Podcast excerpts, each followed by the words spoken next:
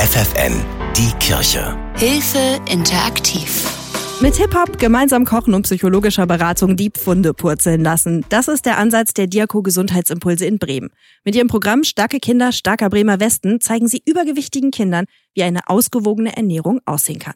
Mit der Ernährungspyramide haben wir gelernt, wie viel Fett oder Süßigkeiten wir an einem Tag essen dürfen. Das war die 13-jährige Anastasia. Sie ist wie jedes sechste Kind in Deutschland übergewichtig. Kindern wie Anastasia den Weg in ein gesundes Essverhalten zu zeigen. Darum geht es Gesundheitswissenschaftlerin Angelika Junge. Gedacht ist das Programm für Kinder von 8 bis 14 Jahren, damit sie es schaffen, gesund abzunehmen. Das Ziel, was wir verfolgen, ist halt, dass die Kinder und die Familien lernen, was heißt gesunde Ernährung, wie können wir unser Kind unterstützen, das Ernährungsverhalten, aber auch das Bewegungsverhalten zu ändern. Also es gehört irgendwie zusammen. Auf dem Stundenplan stehen die Ernährungspyramide, aber auch Einheiten dazu, wie Lebensmittel überhaupt aufgebaut sind.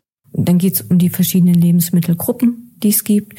Mm, wir gucken, welche Getränke sind sinnvoll, welche Getränke stillen den Durst, welche Getränke sind einfach da, weil sie schmecken und weil sie vielleicht eine Sucht erzeugen können, so dass die Kinder da irgendwie unterstützt werden, anders ihre Auswahl treffen zu können. Dazu kommt wöchentliches Hip-Hop-Training.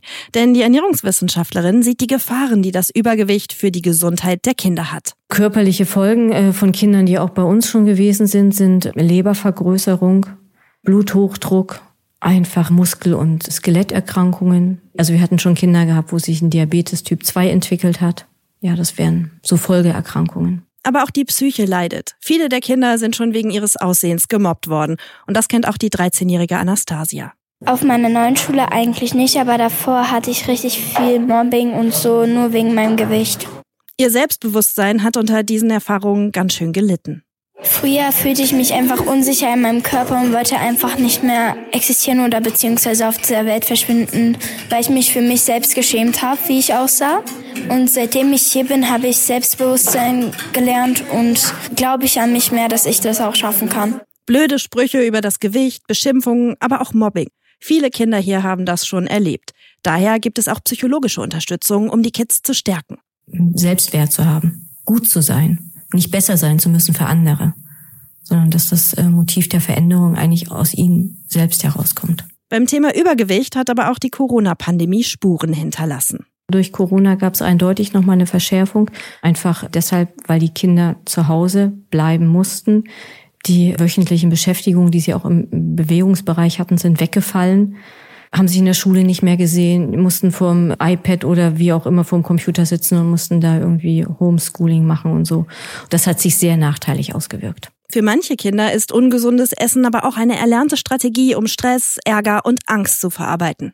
Was häufig auch der Fall ist, ist eben, dass Kinder ihre Emotionen nicht wahrnehmen, sondern eben ein Gefühl der Leere in sich spüren oder gerade beim Thema Mobbing Chaos in sich und versuchen das halt irgendwie mit Essen zu stopfen. Das fehlende Selbstwertgefühl und die Unzufriedenheit mit sich selbst können aber auch schon mal zu Problemen in der Gruppe führen.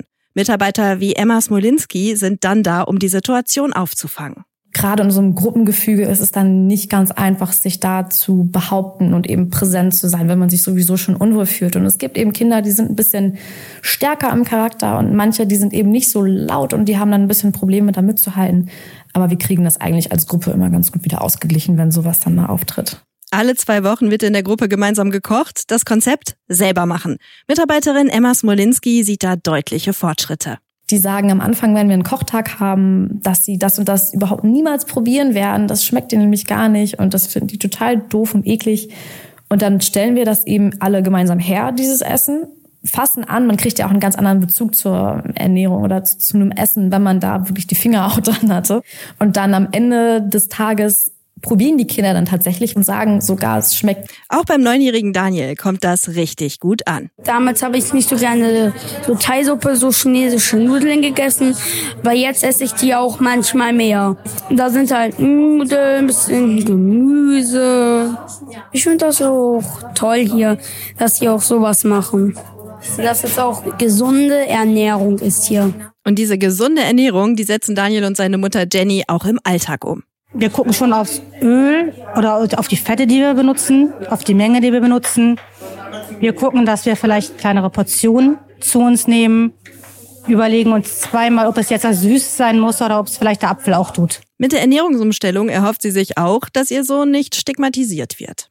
Natürlich, wenn man dann irgendwie als fett bestimmt wird, ist man stigmatisiert, ist ausgeschlossen, gehört nicht zur Masse dazu und gerade als Kind oder als Heranwachsender, als Teenager möchte man wozu gehören, möchte man seine Identität finden und das liegt nicht nur am Körper oder an dem Gewicht, aber ähm, wenn man dem vorbeugen kann, gemobbt zu werden, denke ich, findet man besser seine Identität. Übergewicht führt nicht nur zu Unsicherheiten, sondern es kann auch wirklich krank machen. Das weiß auch der neunjährige Simon. Gemeinsam mit seiner Mama Theresa nimmt er am Kochkurs teil. Corona hat uns hierher geführt. Vieles war halt frustrierend für die Kinder gewesen. Die Sportvereine fielen weg und die Ernährung war dann irgendwann mehr ein Problem gewesen.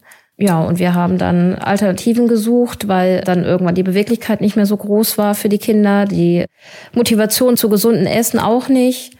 Und dann waren wir froh, dann irgendwie über die Gesundheitsimpulse dieses Projekt hier zu nutzen und haben sehr viel daraus gezogen. Das Programm geht über ein Jahr und es zeigt Wirkung. Bei Simon ist mir halt aufgefallen, dass er doch ein großes Interesse daran hat, auch selber irgendwie den Kochlöffel zu schwingen und da auch sehr kreativ ist. Und es ist mir auch aufgefallen, dass es den Kindern auch jetzt deutlich leichter fällt, wieder mobiler zu sein, wieder ein bisschen mehr Sport zu treiben, aktiver zu sein im Alltag und so.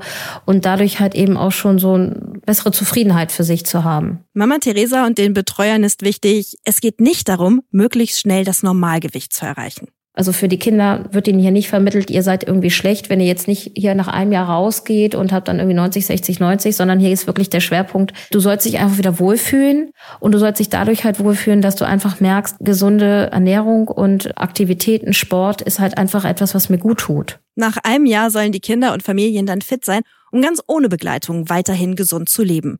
Wo es Beratungsstellen bei Übergewicht und zum Thema gesunde Ernährung in eurer Nähe gibt, wissen unsere Diakonie-Experten. Hilfe at hilfe-interaktiv.de Die Kirche bei FFN.